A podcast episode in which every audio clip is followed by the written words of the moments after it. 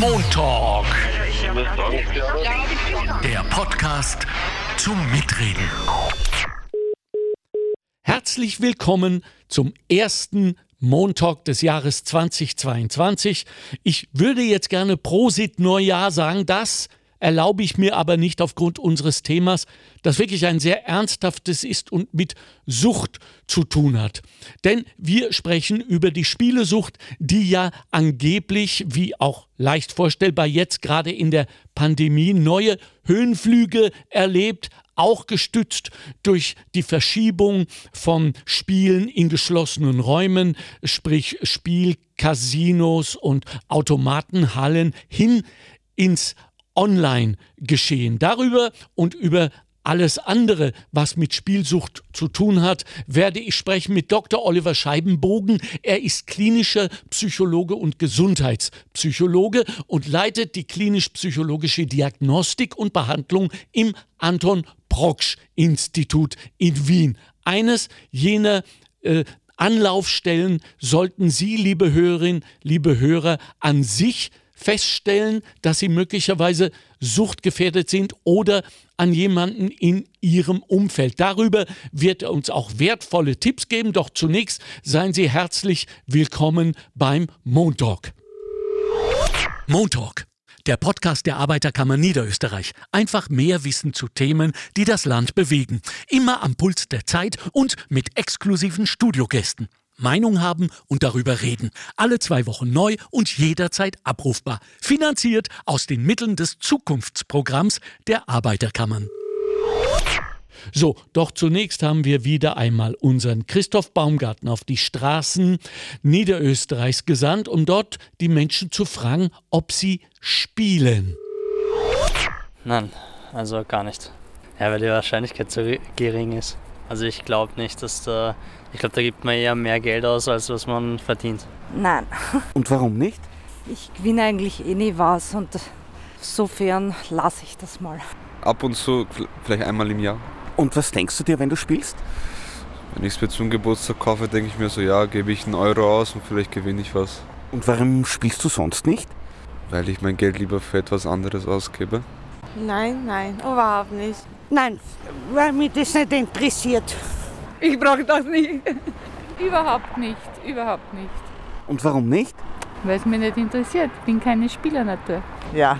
Und haben Sie da schon mal was gewonnen? Kleine Beträge. Spielst du ab und zu mal Lotto oder Brieflos?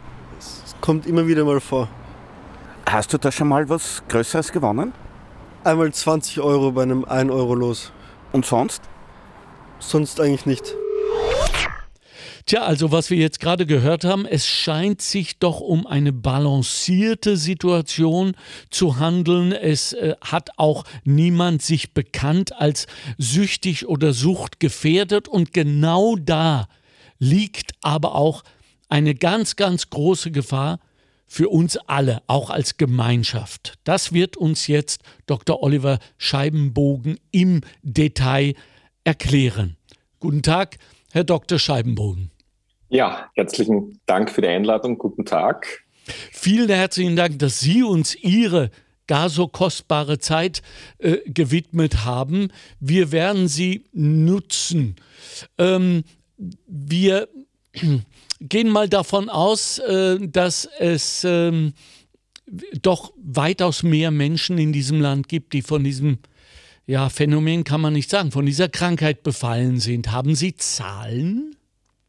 Ja, also man geht davon aus, die letzte Studie stammt aus 2015, mhm. ähm, dass wir in Österreich ungefähr 1 bis 1,5 Prozent äh, Glücksspielabhängige oder wie wir in der Wissenschaft eigentlich sagen, problematisch Glücksspielbetreibende oder pathologisch Glücksspielbetreibende Personen haben. Das ist doch eine erhebliche Zahl. Ähm, und das ist wie bei jeder Suchterkrankung, beginnt das ja ganz langsam und steigert sich dann mhm. bis hin zu dem, dass wir zum Beispiel auch im, im, im, stationären Bereich Patienten mit einer Glücksspielabhängigkeit auch tatsächlich aufnehmen ja, mhm. und stationär behandeln. Der Unterschied nicht nur klinisch, sondern auch gesellschaftlich zu anderen Suchtformaten ist ja insofern ein heimtückischer als er nicht erkennbar ist, wie ich in der Intro schon gesagt habe. Und dass es auch, das ist aber ein subjektives Gefühl von mir, gesellschaftlich fast ein wenig anerkannt ist, Klammer auf James Bond, Klammer zu. Sie, Sie, haben völlig recht. Äh, das ist ein Problem, das fast alle Verhaltenssüchte haben, wo man sagt, da gibt es kein Substrat, keine Substanz. Das ist, es ist vielleicht dann die harmlosere Sucht, was überhaupt nicht der Fall ist. Hm. Wir wissen zum Beispiel, dass äh, bei unseren Patienten, die sich stationär behandeln lassen am Anton Bocksch Institut, ungefähr zwischen 30.000 und 50.000 Euro Schulden bereits bestehen, dass oft Familien zerstört worden sind durch das Glücksspiel, ähm, dass beruflich Probleme entstanden sind, ähm, dass es teilweise auch Probleme gibt im, im juristischen Bereich durch das Glücksspiel. Das heißt, die negativen Konsequenzen der Sucht sind mehr oder weniger schon vergleichbar letztlich auch mit denen von substanzgebundenen Störungen wie der Alkoholabhängigkeit oder der Drogensucht. Mhm. Natürlich ist das wesentlich mehr im Heimlichen stattfindend. Jetzt noch dazu, wo man sich ja über die Pandemie auch viel mehr Leute dann online angefangen haben zu spielen, dann ist es noch mehr im Verborgenen. Ja. Und der Zugriff ist ein ganz ein einfacher. Ja, bevor wir äh, in diese Verschärfung der Situation durch Online-Spiele kommen. Hier unsere Faktenbox zum Thema. Hören Sie mal. Allein im Jahr 2020 wurden in Österreich mehr als 420 Millionen Lotto- und Lotto-Plus-Tipps gespielt und mehr als 130 Millionen Tipps bei Euro-Millionen. In zwölf Casino-Standorten österreichweit versuchte mehr als eine Million Gäste ihr Glück. Immer mehr Glücksspiel findet online statt und ist damit immer und überall verfügbar. Viele Online-Anbieter, vorwiegend mit Sitz in Malta oder Gibraltar, werben mit ihren Angeboten um die Gunst der heimischen Spieler. Dabei ist Vorsicht geboten. Den ausländischen Firmen fehlt eine entsprechende Konzession in Österreich. Hierzulande gibt es das sogenannte Glücksspielmonopol. Das Betreiben von Spielbanken bzw. Online-Casinos ist gesetzlich also nur dem Staat erlaubt. Die einzige in Österreich zugelassene Spielplattform im Internet ist WinToday.at, eine Seite von Casinos Austria und den österreichischen Lotterien. Durch das Spielen im Internet steigt auch die Zahl der Menschen, die an Spielsucht leiden. Von pathologischen Spielen spricht man, wenn Menschen völlig die Kontrolle über ihr Spielverhalten verloren haben. Wenn Betroffene sich Hilfe suchen, sind viele von ihnen bereits hoch verschuldet. Das Anton Proksch Institut ist eine der Anlaufstellen, um aus dem Teufelskreis auszusteigen. Die Daten stammen von den österreichischen Lotterien, Kontrast.at und vom Anton Proksch Institut. Und genau von dem ist äh, Dr. Oliver Scheibenbogen bei uns und widmet uns und der Krankheit ein wenig Zeit. Vielen herzlichen Dank.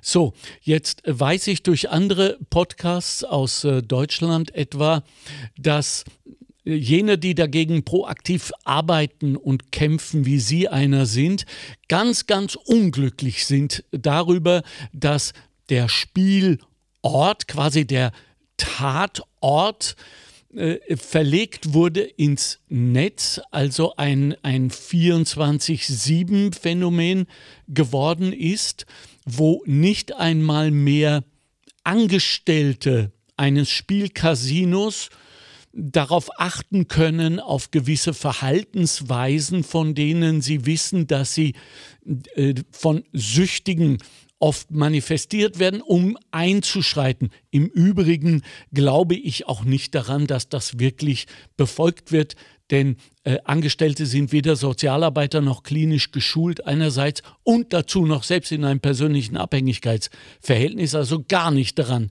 interessiert, dort andauernd Menschen vom Spielen abzuhalten. Sehe ich das richtig? Also Sie haben, Sie haben völlig recht. Also alles, was im, im Online-Bereich stattfindet, ist überhaupt nicht oder bedeutend weniger reguliert. Mhm. Das heißt, alle Spielerschutzmaßnahmen äh, unterliegen ja dann auch dem Staat, wo die Server des, des Anbieters stehen. Und das, was für uns in der Sucht immer so, so ein großes Thema ist, ist die Verfügbarkeit. Und das um, Internet ist ständig verfügbar. Ich brauche mich nicht einmal anziehen. Ich kann im Bademantel, im Pyjama, kann sofort einsteigen. Ich kann das mittlerweile am Handy machen. Wir sind ja nicht nur im Internet, sondern wir sind ja auch mobil jetzt unterwegs. Ähm, da kommt noch ein Aspekt dazu, wenn ich mit Kreditkarte zahle, wenn ich mit dem Handy zahle, dann habe ich kein so ein Gefühl mehr für Geld. Wenn wir mit Cash zahlen, also Bargeld zahlen, dann, dann tut das auch weh, wenn, ein paar Scheine weniger im Börsel sind. Das heißt, ich reflektiere viel mehr, was ich tue und das Geld hat einen ganz anderen Wert. Das ist mittlerweile online überhaupt nicht mehr der Fall. Und was, was, was noch einfach dazu kommt, ist, ähm, ist, ist, ist der Aspekt der Anonymität.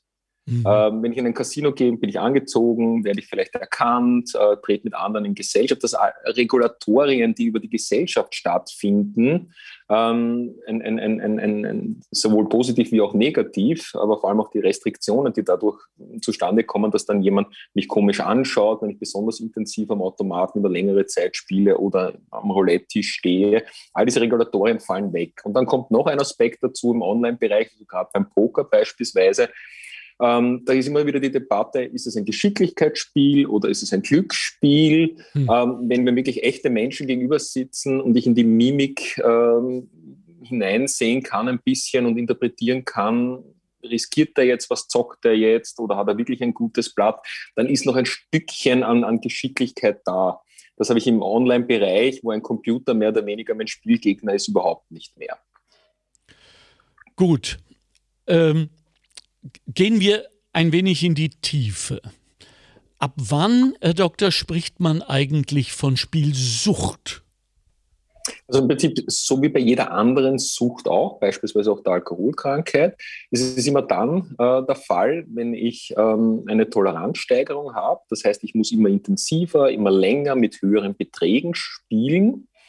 Dann kommt der Kontrollverlust irgendwann dazu. Das heißt, ich nehme mir vor, nur 100 Euro zu verspielen, nur 200 Euro und ich, diese Grenze wird in, in den ersten, der ersten halben Stunde bei weitem schon überschritten. All, alle Limits, die ich mir selber setze, äh, denen kann ich nicht mehr folgen. Ähm, und dann kommen auch Entzugserscheinungen beispielsweise dazu. Auch bei Verhaltenssüchten gibt es die ganz intensiv, allerdings vor allem auf der psychischen Seite. Das heißt, wenn ich nicht spielen kann, kann ich auch meine Gefühle nicht mehr so regulieren ähm, und damit komme ich in eine dysphorisch gereizte Stimmung, werde nervös, werde unruhig, werde fahrig, bin ein unguter Zeitgenosse, weil ich Kommunikation nicht mehr in der Art fähig bin. Und das geht dann nicht mehr weg, das geht nur mehr weg, indem ich wieder neu zum Spielen anfange. Und wie bei jeder Suchterkrankung ist es so, am Anfang, wenn Sie, wenn Sie einen, einen Glücksspielabhängigen fragen, dann wird Ihnen fast jeder berichten, er hat beim ersten Mal gewonnen. Das muss gar nicht so hoch sein, aber es ist eindrücklich in Erinnerung. Und dann ähm, ist es so, diese Anfangseffekte, diese positive Gestimmtheit und plötzlich geht es mir gut, plötzlich bin ich wer, ich kriege Aufmerksamkeit, äh, diese Effekte werden mit, mit fortschreitender Sucht immer geringer. Das heißt, die positiven Effekte gehen zurück und die negativen, die Schulden, das schlechte Gewissen, all das wird immer, immer mehr. Das heißt, positive Effekte weniger, negative Effekte viel intensiver, viel länger auch anhalten. Und das ist so dieser Suchtcharakter. Und jemand, der dann schon in der Sucht drinnen ist, der intendiert immer noch im Spiel, ich möchte dieses positive Gefühl, aber es kommt höchstens dazu, dass ich in einen halbwegs normalen Gefühlszustand komme. Vom positiven Gefühl ist dann überhaupt keine Rede mehr und ich jag dem eigentlich hinterher. Und was bei der Glücksspielabhängigkeit oft noch der Fall ist, ist dieses berühmte Chasing, dieses Hinterherjagen. Ähm, das heißt, äh, wenn ich einen Verlust einfahre, dann versuche ich durch neue Strategien den Verlust wieder auszugleichen. In der Regel, indem ich höher setze, indem ich häufiger, intensiver spiele und äh, um Verluste auszugleichen. Das führt dann ganz schnell dazu, dass ich noch mehr Verluste ähm, lukriere und damit noch viel, viel mehr in diese, diese Abhängigkeit hineinkomme. Daneben sehen wir aber auch, und das sind auch Kriterien, die, die hier zutreffen müssen, äh, dass es eine unheimlich intensive gedankliche Beschäftigung mit dem Glücksspiel gibt. Das heißt, ich überlege mir, wo bekomme ich Geld her, um wieder spielen zu können? Äh, was mache ich mit dem Geld, wenn ich gewinne? Welche Strategien soll ich anwenden beim Poker, beim Blackjack, beim Baccarat, beim Automatenglücksspiel? Ähm, und, und bin ständig gedanklich nur damit beschäftigt. Das heißt, ich habe da noch Konzentrationsstörungen, kann mich kaum mehr den Alltagsverpflichtungen annehmen. Und dann kommen die negativen Konsequenzen und auch das fragen wir im Diagnoseprozess, beispielsweise in der Klinik oder im ambulanten Setting auch ab. Es gibt schon negative Konsequenzen, weil über diese negativen Konsequenzen dann die Betroffenen vielleicht das erste Mal so ein bisschen eine Einsicht bekommen, dass da was nicht stimmt, dass ihr Spielen einfach ein übermäßig, ein exzessives ist. Und diese negativen Konsequenzen können einerseits sein, dass Beziehungen gefährdet werden, das heißt, klassisch, weiß ich nicht, wenn der Mann den ganzen Abend nicht zu Hause ist, weil er eben im Casino ist, äh, weil er dann auch finanziell beispielsweise Probleme im Haushalt macht, wo Kinder dann eventuell für, für, für die Schule die, die Utensilien nicht mehr bezahlt bekommen oder Essen knapp wird, dann sind da schon ganz massive negative Konsequenzen. Aber oft ist es so, dass als dann sozusagen dieses Aha-Erlebnis kommt, ja, da stimmt wirklich etwas nicht. Da bin ich in etwas hineingeraten, was so intensiv, so exzessiv ist, dass ich, dass ich aus eigenen Kräften nicht mehr herauskomme. Reden wir ein wenig über die Koabhängigen. Ähm, Familie, Freunde, Kolleginnen. Was raten Sie diesen Menschen, wenn sie das Gefühl haben, dass hier etwas nicht mehr stimmt mit den Menschen, die sie mögen oder lieben? Also es gibt ein geflügeltes Wort in, in der Suchtbehandlung, das heißt, Sucht wächst im Heimlichen. Ja, und Sie haben es eh auch vorher angesprochen, ähm, wenn das toleriert wird in der Gesellschaft, dann, dann kann das vor sich hin wachsen, unberührt. Und deswegen ist es so wichtig, auch für Angehörige zu sagen, wenn dir was auffällt, dann sprich es an. Mhm. Mach das nicht vorwurfsvoll, nicht, nicht, nicht ankreidend, weil das kann das Gegenüber oft nicht nehmen, aber sprich an, was du siehst, was du beobachtest und stell das in einen Zusammenhang mit eventuell einem problematischen Spielen. Das heißt, da geht es schon darum, dass man als Angehöriger auch Grenzen setzt, dass man dort auch sagt, ja, ich habe dich gern als Mensch, so wie du bist. Also wir sagen auch sein Ja zur Person, aber ein Nein zur Sucht. Und wenn du da nichts tust dagegen, dann gibt es halt auch dementsprechend negative Konsequenzen. Und, und, und Angehörige neigen leider sehr oft dazu, dann zu übertriebene negative Konsequenzen, die sie, die sie selber nicht durchsetzen können äh, anzudrohen und das dann aber nicht einzuhalten. dann wird man als Angehöriger natürlich unglaubwürdig. Das heißt, wenn du nicht aufhörst zum Spielen, dann lasse ich mich scheiden. Ja? Ähm, da müsste die Scheidungsrate in Österreich wesentlich höher sein, als sie eh schon ist.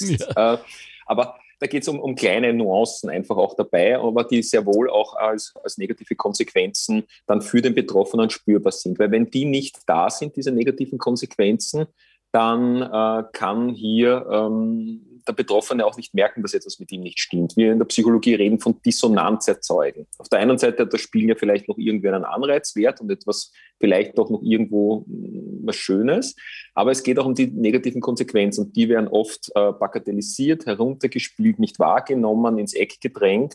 Und darum geht es, dass Angehörige anfangen zu sagen, nein, da gibt es negative Konsequenzen, die führe ich dir vor Augen. Und das ist mein Beitrag letztlich äh, dazu, dass du vielleicht dein Spielverhalten überdenkst. Also diese Dissonanzen in Selbstreflexion zu erkennen, äh, erscheint mir jetzt, wenn ich Ihnen zuhöre, nahezu unmöglich, äh, vor allem je weiter die Krankheit fortgeschritten ist. Ich spreche das deshalb an, weil ja doch wir von sehr, sehr vielen Süchtigen, egal äh, in, in welcher Form, wissen, dass sie immer von sich behaupten, es sozusagen voll im Griff zu haben. Ja, aber das, das, ist, das ist oft ähm, ein, ein, ein, ein Schutzmechanismus, der da greift. Es ist oft so, dass viele, die eine Suchterkrankung haben, sehr wohl Behandlung machen wollen. Sie mhm. trauen sich nur nicht. Ja, wir glauben immer fälschlicherweise, die sind nicht motiviert, ja. aber die haben kein Zutrauen in die eigenen Fähigkeiten, etwas zu verändern. Wenn ich lange in der Sucht drinnen bin, habe ich schon hunderte Male probiert, etwas zu ändern. Also eben nicht ins Casino zu gehen, äh, nicht mehr ins Internet einzusteigen, keine Sportwette mehr abzusetzen. Ähm, aber ich habe es nicht geschafft. Das heißt, der Glaube an mich selbst ist etwas, was total reduziert wird durch die Sucht. Und da ist es auch ganz wichtig, dass dann Angehörige sehr wohl ähm, da sind und sagen, nein, ähm, da gibt es Möglichkeiten, lass dir helfen. Und, und, dann ist es, wenn man wirklich in der Sucht drinnen ist, kommt man aus eigenen Kräften ja kaum mehr raus. Da bedarf es dann wirklich auch einer professionellen Hilfe. Und die ist in Österreich Gott sei Dank gut finanziert, die ist leicht zugänglich und kann auch in den ersten Schritten, wie bei uns beispielsweise in der Ambulanz, im Anton Brocksch Institut auch gerne anonym erfolgen, weil oft ja Betroffene auch sehr viele Schuld- und Schamgefühle haben, auch gerade wenn es ein, ein, Familienvater ist, der das Einkommen verspielt hat, dann ist da ganz viel Schamgefühl da und das verhindert dann oft auch so die ersten Behandlungsschritte. Also nochmal, äh, keinesfalls drohen, auch nicht Sie beziehungsweise im Institut eigenständig als Ehefrau, Ehemann anrufen und einen Termin ausmachen, um dann darüber einen Druck auszuüben. Und auf der emotionalen Ebene geht es jetzt eher darum zu sagen, wir sind für dich da, wenn du wieder rauskommst. Es wird ja auch immer, äh, es werden ja auch immer Worte benutzt, als würde jemand in den Knast gehen, ja, äh, sondern die äh, eigene Kraft des Süchtigen, der Süchtigen zu stärken, richtig? Völlig, völlig richtig, ja. Also es geht sozusagen so ein Ja zu der Person und das mhm. ist dieses Kräftestärken und ein Nein zu der Sucht, wo ich mich als Angehöriger einfach dagegen stelle und sage, da, da spiele ich nicht mehr mit. Ich möchte nicht mehr jedes Monat Angst haben, dass es einfach nicht ausgeht mit dem Haushaltsgeld. Ähm, ich möchte nicht am Abend alleine vor dem Fernseher sitzen, weil ich weiß, du bist nicht da, du bist im Online-Casino, du bist im Casino und spielst, mhm. ja. mhm. Äh, sondern, sondern da auch dann dementsprechend zu zeigen, na, so, so kann es nicht weitergehen. Ja. Gut, jetzt komme ich auf ein Thema der Bigotterie, wie ich es nenne. Sie äh, grinsen schon, Sie werden wissen, was ich meine. Äh, wir als Gemeinschaft, als Gesellschaft, ja, wir profitieren von dieser Krankheit. So muss man es einfach sagen, weil Glücksspielanbieter zahlen Steuern im Idealfall. Und ähm, plötzlich ist das Ganze okay. Fragezeichen. Also in Österreich gibt es ein Glücksspielmonopol, das äh, so wahrscheinlich die Nichtsüchtigen beruhigen soll. Wir haben es als Monopolisten im Griff und äh, es fällt auch auf, dass zum Beispiel die Casinos Austria, um, um es beim Namen zu nennen, ja weitaus mehr PR und Kommunikation betreiben, indem sie immer wieder betonen, wie sehr sie darauf achten. Und äh, gleichzeitig weiß man aber, dass Menschen trotzdem suchtkrank werden. Kriegen wir das je in den Griff? das ist ein ganz, ganz, ganz, ganz schwieriges Thema. Ja. Ähm, ich ich denke, ähm, auf der einen Seite ist es so, wir wissen aus anderen Süchten, ähm, wie gefährlich es, es ist, ähm, Dinge völlig zu verbieten. Dann passieren sie im Illegalen, im Heimlichen. Ja. Also noch nie sind äh, so viele Leute am Alkohol gestorben wie zur Prohibitionszeit in Amerika. Äh, wir wissen, dass zum Beispiel der Drogenkrieg mehr Tote verursacht als, als, als durch die Droge selbst. Ja. Äh, das heißt, das Illegale ist schon ein ganz, ganz großes Thema. Und auf der anderen Seite, glaube ich, ist es, ist es wichtig, vom, vom, vom Ansatz her zu sagen, eine Regulation ist schon ganz was Wichtiges bei Verhaltensweisen, die ein gewisses Risiko einer Gefährdung in sich tragen. Weil es natürlich auch außerhalb der Staatsgrenze, haben Sie eh auch schon gesagt, es gibt Anbieter, die, die halt ihre, ihre Glücksspielserver in Malta oder, oder Gibraltar und so weiter stehen haben, äh, wo es überhaupt keine Regulierung gibt. Und man kann schon sehr viel machen im Spielerschutz, um hier ein, ein, ein, ein Amüsement im Spielen zu ermöglichen und auf der anderen Seite aber diese Gefahren doch deutlich zu reduzieren. Und auf der anderen Seite ist es halt so, ähm, mir kommt die Debatte fast ein bisschen so ähnlich vor wie, ähm, naja, wer ist denn dafür zuständig, ähm, dass, die, dass, dass die Kinder eine Medienkompetenz bekommen? Soll das in der Schule vermittelt werden oder soll ich das als Elternteil tun? Ja, ähm, mhm. Ganz pragmatische Antwort, das ist so eine große Aufgabe, das müssen alle tun. Mhm. Und, und so ähnlich sehe ich es auch mit der Verantwortung. Ein, ein Stückchen Restverantwortung muss schon im Individuum auch bleiben. Ich würde mich gerne in einer Gesellschaft leben, wo alles reguliert wird, wo mm, alles verboten ist, was nur irgendwie gefährlich ist. Es, es bedarf schon noch einer gewissen Eigenverantwortung. Und da sehe ich es auch ganz stark. Und deswegen trägt ja auch Ihre Sendung zum Beispiel ein Stückchen dazu bei oder der Podcast, zu sagen, wie komme ich denn ein Stückchen zu einer Selbstkompetenz, sodass Spielen reiner Genuss ist, aber nicht gemacht wird, um Geld zu verdienen. In dem Moment kriegt es eine Funktion, in dem Moment wird es gefährlich. Ähm, und ich meine Selbstkontrollkompetenz weiter behalten kann. Ich kann schon ein bisschen die Dynamik genießen, aber nur bis zu einem gewissen Punkt. Und das kann man schon einerseits vermitteln, und auf der anderen Seite auch schauen, dass wenn jemand anfängt, ins Trudeln zu kommen, dass sich das wieder rechtzeitig stabilisiert. Es geht mittlerweile die Spielerschutzmaßnahmen auch mit der Gesetzesnovelle 2010, vor allem für den terrestrischen, also niedergelassenen Spielebereich. Dort funktioniert das aus meiner Sicht in vielen Bereichen ganz gut schon, wo man Eintrittskarten hat, wo im Hintergrund ein Tracking passiert, wie häufig spiele ich, wie intensiv spiele ich, wo man schon im Vorfeld sehen kann, hebt jemand ab, wieder intensiver in seinem Spielen, ähm, kriegt er dieses Chasing, diesen Kontrollverlust, dann kann ich rechtzeitig äh, etwas dagegen tun. Das heißt, es macht schon Sinn, das zu regulieren und hier Grenzen zu haben, weil es gibt andere Länder, auch in Europa teilweise, wo äh, Glücksspielwerbung in der Nähe von Kindersendungen platziert wird, hm. ähm, wo danach auch gleich äh, Werbung über Finanzprodukte, wo man Kredite nehmen kann, äh, platziert werden. Äh, und das sind hochgefährliche Dinge. Ja? Und sowas versucht der Staat zu regulieren. Also das ist schon sehr, sehr sinnvoll, das zu machen. Natürlich wird es nie eine Regulierung geben, wo nicht irgendwer dann doch durchschlupfen kann. So, und jetzt habe ich mich, mich gerade, als ich Ihnen zugehört habe, selbst bei der Bigotterie erwischt, weil ich äh, in meinem angestammten Beruf als Entertainer äh, schwärme ja gemeinhin immer von Las Vegas, weil dort wird mhm. kein einziges Casino, sprich Hotel, gebaut, ohne nicht auch ein prächtiges Theater zu haben, das dann auch mit seinem Content dafür sorgt, dass Menschen zu diesem Ort kommen, Las Vegas, um dort angeblich äh, Celine Dion oder wem auch immer zuzuschauen.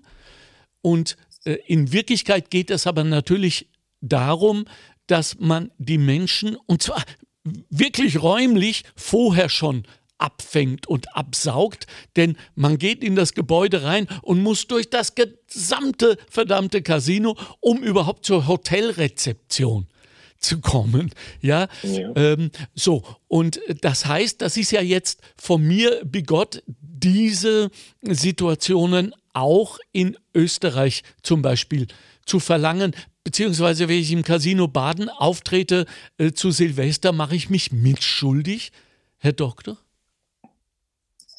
So weit würde ich wahrscheinlich nicht danke, gehen. Danke. Also hier mein Segen. äh, nein, ähm, ich, Sie, haben, Sie, haben schon, Sie haben schon recht. Natürlich ist es ist auch das, was angeboten wird, das Ambiente und die Verfügbarkeit sind da schon ganz ein wesentlicher Faktor. Ja. Aber es, es, es ist halt so, es, Spielen ist ein so zentrales Element in unserem Leben. Wir alle wären nicht groß geworden, würden wir nicht spielen. Da geht es zwar nicht um Geldspiele, aber auch das Geldspiel hat Elemente, die in dem, in dem kindlichen Spiel natürlich auch vorkommen. Äh, einen Spannungsbogen zu haben, einen Kick zu bekommen. Ja. Ähm, das sind alles Dinge, die natürlich ins Entertainment gehen und das, das hat ja auch einen Grund, warum das oft so ein bisschen zusammenpasst. Äh, und, und, und das, das, das brauchen wir Menschen auch, das Spielen. Wir lernen sehr viel über das Spielen. Und dann gibt es natürlich ein paar Menschen, und man muss schon auch sagen, dass jemand Glücksspielabhängig wird, der oft psychisch Probleme hat im Hintergrund und dann das Glücksspiel benutzt wie ein Medikament. Und wir mhm. haben ja Gott sei Dank nicht ganz so viele, die davon abhängig äh, sind, wie von anderen Süchten beispielsweise. Ähm, aber und je, je, jeder, der, der süchtig ist, natürlich einer zu viel, aber es geht schon auch darum zu sagen, wie können wir denn fokussieren, dass, dass, dass, dass dieser Genuss einfach bleibt?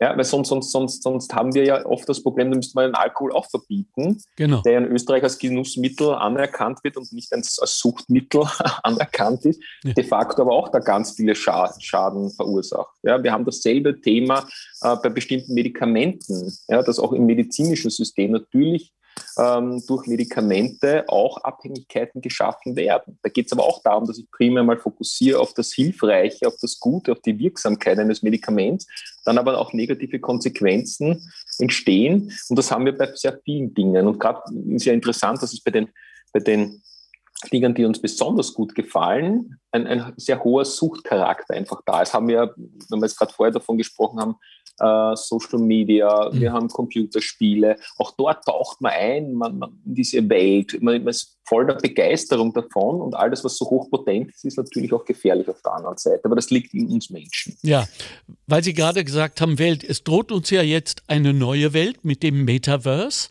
Das heißt, mhm. es kommt jetzt das Internet 3, wie es auch äh, oft genannt wird, und wird eine völlig neue, in sich intakte, viel, viel attraktivere Welt, als es unsere analoge, gewohnte je sein wird, anbieten.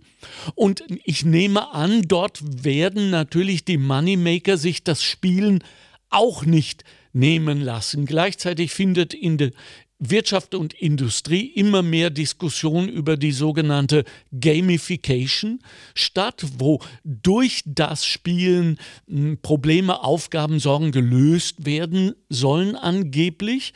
Und äh, jetzt haben wir gerade von Ihnen gehört, dass das Spielen selbst ja ähm, eine ja, fast systemimmanente Angewohnheit des Menschen ist. Also äh, erstens nochmal, was lehren wir unsere Kinder so früh es geht, damit sie nicht süchtig werden?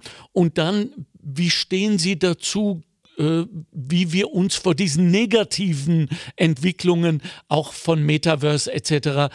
schützen sollten?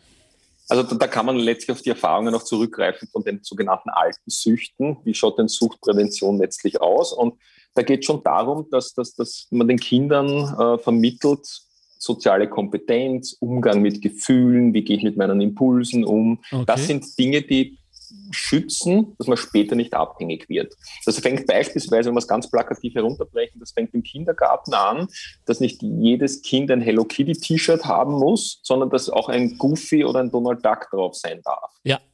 Und dann bin ich anders und ich halte das aus. Ich lerne das Anderssein auch auszuhalten. Ich lerne, dass ich in meinem Selbstwert äh, auch nicht bedroht bin, wenn ich mal anders bin von den anderen. Ich lerne in Diskurs zu gehen, letztlich auch in verbaler Konfliktlösung Kompetenzen zu entwickeln.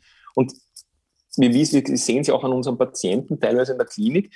Ähm, und bei der Spielsucht ist es so, da gibt es die einen, die sehr selbstunsichere Persönlichkeiten sind, sehr introvertiert sind, sozial sehr schüchtern sind wo das Spielen dann auch diese Funktion hat, Aufmerksamkeit zu bekommen, jemand zu sein, plötzlich einen Wertgewinn, einen Wertzuwachs zu haben. Und dann gibt es die andere Seite, das sehen wir auch sehr häufig, das sind die Sensation Seeker, die sich sonst kaum spüren, die ganz intensive Reize brauchen, um das Gefühl haben, ich stehe im Leben und ich spüre das Leben. Und das ist wieder die andere Seite der Dimension. Also es gibt beide Seiten. Und es ist wichtig, ähm, individuell, je nach den Bedürfnissen und den, den, Grundveranlagungen, hier schon diese Kompetenzen zu schulen. Und, und sucht ist ja immer was, was dadurch entsteht, dass es sich einengt auf ein Verhalten, mhm. dass es immer weniger an anderen Problemlösekompetenzen gibt, dass es, dass es sehr monoton einwegig wird. Ja? Und was uns schützt und in der Prävention ist Heterogenität.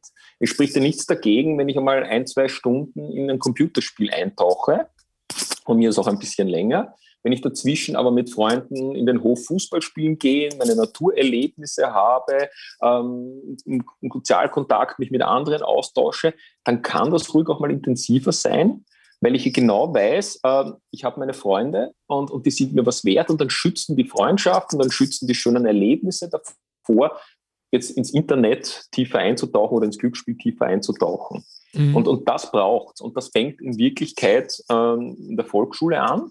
Ja, weil dort kann man soziale Kompetenz ja auch schon lernen. Das fängt eigentlich schon im Kindergarten an. Ja. Und, und das gilt aufzubauen und, und zu schauen, dass das letztlich eine, eine, eine sehr gute, stabile Persönlichkeit entsteht, eine gute Emotionsregulation entsteht. Dann ist man gegen diese verlockenden Rufe letztlich des Glücksspiels oder anderer Drogen viel, viel besser gefeit. Es gibt keine Garantie, dass man nicht dann trotzdem abhängig wird, wenn man es nur oft genug trainiert, jetzt mit Anführungszeichen. Ja dann, wird jeder von uns abhängig. Es gibt niemanden, der da wirklich davor gefeit ist. Ähm, aber ich habe sehr gute Möglichkeiten, wenn ich, wenn ich eine gute psychische Konstitution habe, dann nicht so da hineinzukommen. Also an alle Eltern äh, einmal mehr, äh, Verantwortung ist anstrengend, ja, braucht auch Zeit und es wird noch äh, drastischer, nämlich es gibt da keine Belohnung, denn ähm, sein Kind zu erziehen zu einem verantwortungsvollen, nicht süchtigen Erwachsenen fällt unter Selbstverständlichkeit. Dennoch sollten wir es uns alle immer wieder bewusst machen, dass es hätte auch anders kommen können, aber wir haben uns richtig benommen. Schenkt ihnen um Gottes Willen Aufmerksamkeit, Gehör und Zeit und jammert dann nicht, wenn es schon zu spät ist. Diese Ego-Booster, von denen Sie vorher gesprochen haben, die sind ja auch schon im Kleinkindalter zu setzen, ohne aus jedem Mensch ärger dich nicht Spiel gleich ähm, ein Formel-1-Rennen oder gar kriegsähnliche Zustände herzustellen. Haben Sie Tipps? Also das, das, der eine Aspekt, der mir da ganz, ganz wichtig ist, ist, ist die Vorbildwirkung der Eltern. Ja. Oft wird äh, Wasser gepredigt und Wein getrunken. ähm, das sehen wir gerade bei den, bei den, äh, beim Smartphone beispielsweise, wo die Eltern den, den, Kindern sagen, sie sollen nicht so oft im Internet sein und dann selbst bei jeder Gelegenheit ja. irgendwie googeln oder, oder sonst etwas tun. Und, und da gibt es eine ganz banale Regel, äh, Verhalten zählt immer mehr als die Worte ja, mhm. wenn es dann um Entwicklung von, von gleichgesinnten Verhaltensweisen geht und ich schaue mir das dann einfach ab. Deswegen ist es immer ganz wichtig für Eltern, reflektier das eigene Verhalten. Ja, ähm, das ist genauso, wenn ich einem 16-Jährigen sage, ähm, pass auf mit dem Alkohol trinken und dann wird halt jeden Tag ähm, zu Hause zwei, drei Bier getrunken. Das ist das, das, ist das Gleiche. Ja. So ähnlich ist es, ist, also das ist mir ein wesentlicher Aspekt. Der andere Aspekt, den haben Sie eh auch schon ein bisschen angesprochen, so mit dem Erziehung ist gar nicht so einfach und ist eine anstrengende Sache. Da geht es auch darum, dass man die Autonomie der Kinder ein Stückchen fördert. Ja? Heißt zum Beispiel, wenn ein 14-Jähriger nicht mehr sagen will, ich will jetzt am Wochenende nicht zu den Großeltern mitfahren, dann passt das schon auch, auch wenn das schwierig und aufwendiger ist, dann zu sagen, okay, du kannst heute zu Hause bleiben ja, äh, und ich muss mich da mit den enttäuschten Großeltern auseinandersetzen, als, als, als, als, als, als ja. Vater oder als Mutter. Ähm, aber da geht es genau darum, ich, ich respektiere dich in deinen Bedürfnissen äh, und damit gebe ich dem Kind ja auch, auch die Möglichkeit zu sagen, ja, du bist wer. Ja, du, hast, du hast gewisse Bedürfnisse, du hast gewisse Interessen und die akzeptiere ich. Und, und, und wovon lernen Kinder denn das? Ja, ja, ganz früh in der Kindheit natürlich von den unmittelbaren Bezugspersonen. Ähm, diese Wertschätzung, das ist einfach ganz was Wichtiges. Das ist, das ist so ein, ein, ein, ein wesentlicher Punkt, der dann später präventiv einfach wirkt. Weil wenn ich selbstversorglich mich um mich selber kümmere, dann werde ich auch relativ früh merken, hoppala, das Spielen entgleitet mir beispielsweise.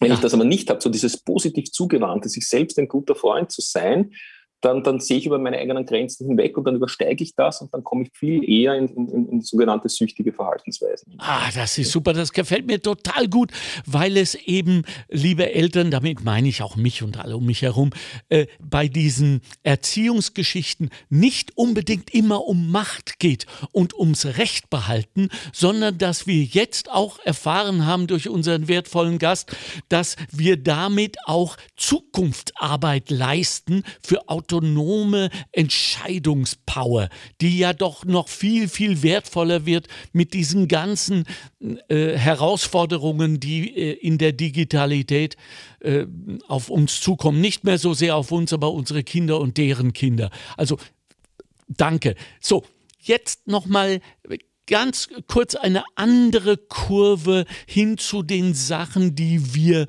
so als ganz normal empfinden. Und damit meine ich äh, Steinschere Papier, würde ich mal sagen, ist noch keine Gefahr.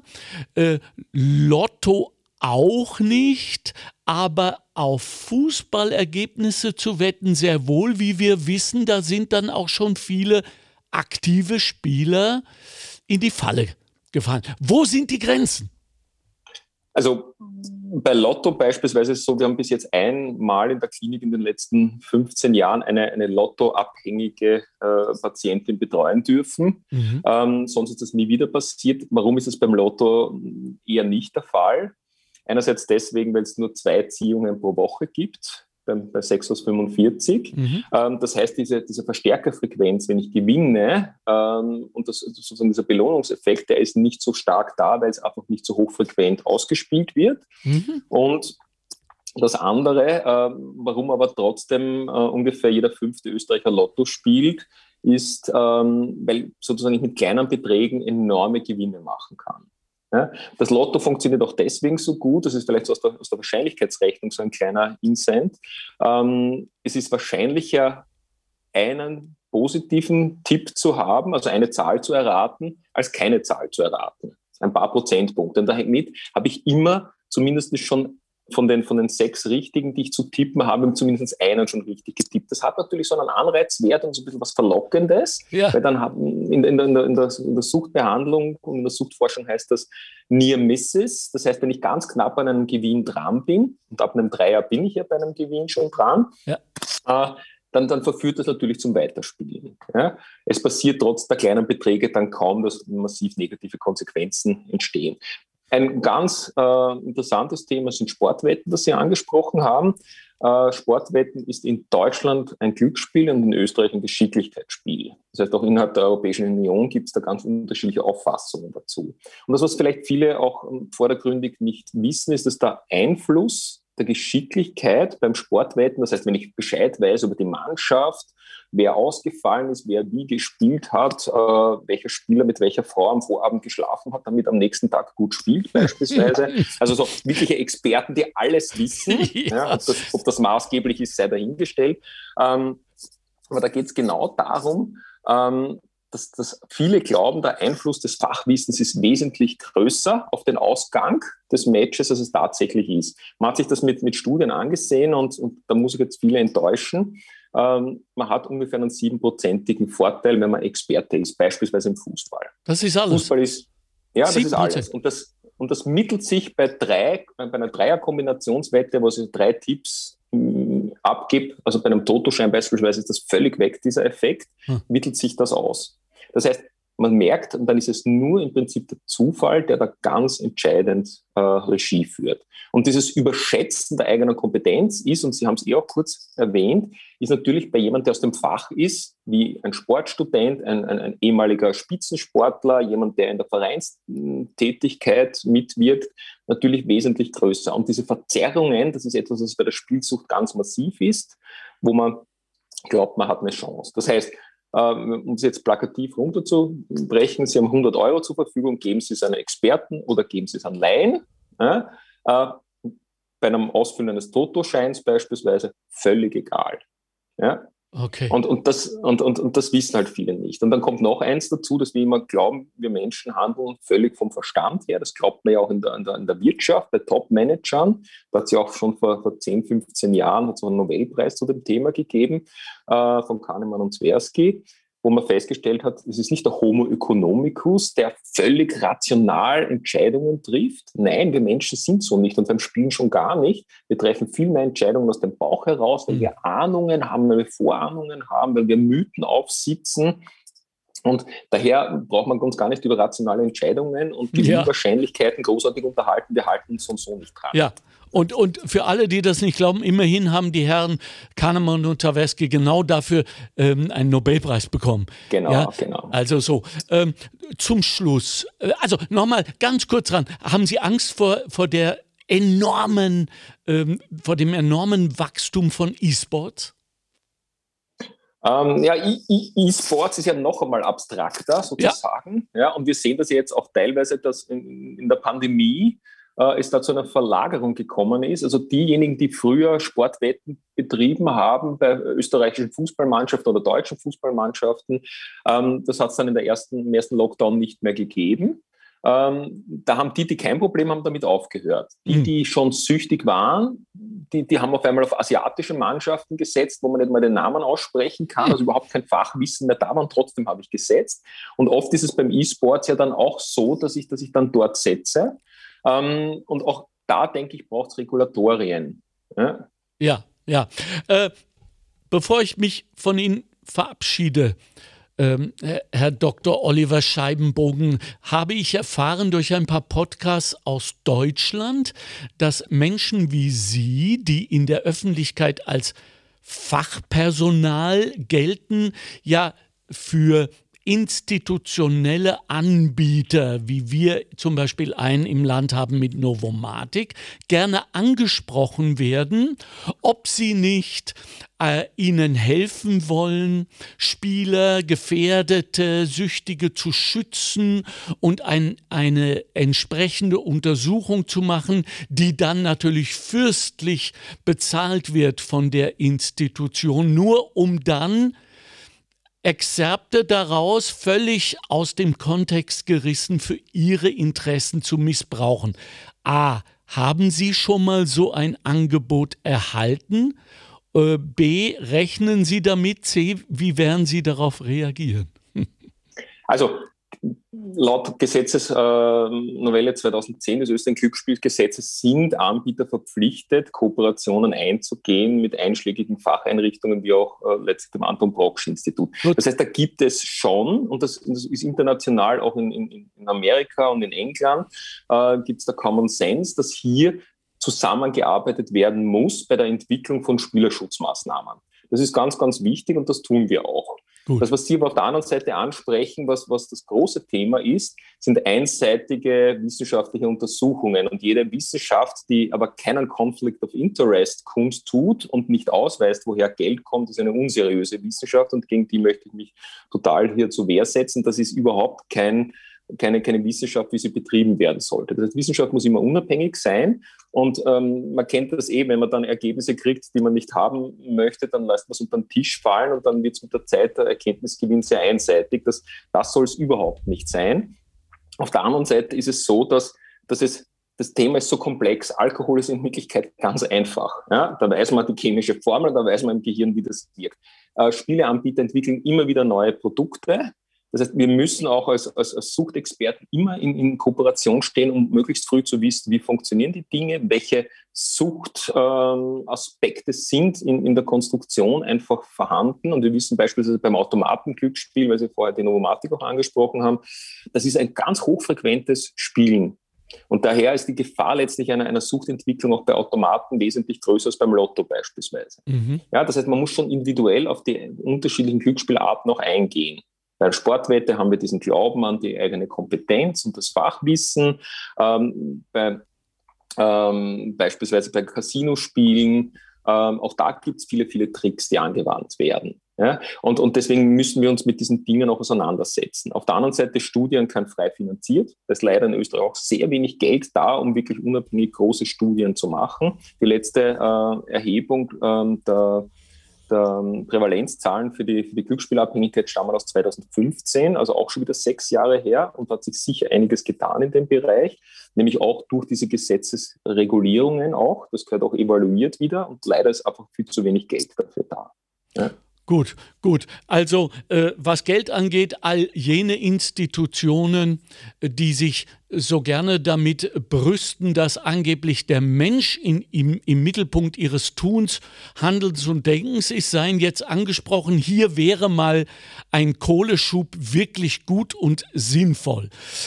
Dr. Oliver Scheibenbogen mit ihrer Leidenschaft, mit ihrem Wissen, und mit ihrer Eloquenz hätten sie ja doch alles werden können und ganz anders dotierte Jobangebote annehmen können. Umso mehr seien sie bedankt, auch im Namen der Arbeiterkammer Niederösterreich, dafür, dass sie im Anton Proksch Institut arbeiten. Das im, äh, und das soll auch nochmal unterstrichen werden. Ich weiß nicht, ob man es generalisieren kann, ich glaube aber schon. Eine Erfolgsrate von 80 Prozent hat. Stimmt das so noch? Ja, ja, das, also kommt auch immer an, wie man Erfolg definiert, aber natürlich eine Verbesserung der Symptomatik, da sind wir sehr, sehr hoch. Suchterkrankungen ja. sind gut heilbar. Das ist auch etwas, was immer wieder falsch kommuniziert wird. Je früher man drankommt und deswegen auch der Aufruf, wenn jemand merkt, irgendwie, da könnte ich ein Problem bekommen, ich bin mir noch nicht ganz sicher, lieber zu uns kommen oder zu anderen Facheinrichtungen, äh, frühzeitig schauen, dann ist wirklich eine gute, gute Heilung möglich, genauso wie bei anderen Erkrankungen. Je früher ich dran bin, desto besser und leichter ist letztlich auch der Genesungsweg. Sie haben auf einer Ihrer Homepages einen Spruch, den ich jetzt nicht mehr auswendig weiß, der mich sehr beeindruckt hat. Da geht es um den Wunsch. Mhm. Sagen Sie ihn uns nochmal?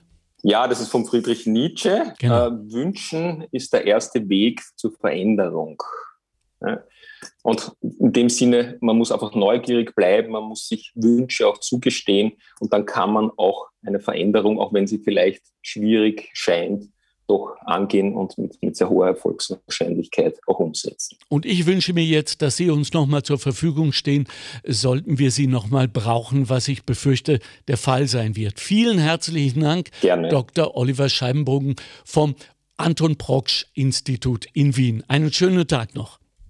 Herzlichen Dank für die Einladung, hat sehr viel Spaß gemacht. Danke. Uns auch. Baba, war wichtig. Ciao, ciao. Montalk der Podcast der Arbeiterkammer Niederösterreich. Einfach mehr Wissen zu Themen, die das Land bewegen. Immer am Puls der Zeit und mit exklusiven Studiogästen. Meinung haben und darüber reden. Alle zwei Wochen neu und jederzeit abrufbar. Finanziert aus den Mitteln des Zukunftsprogramms der Arbeiterkammern.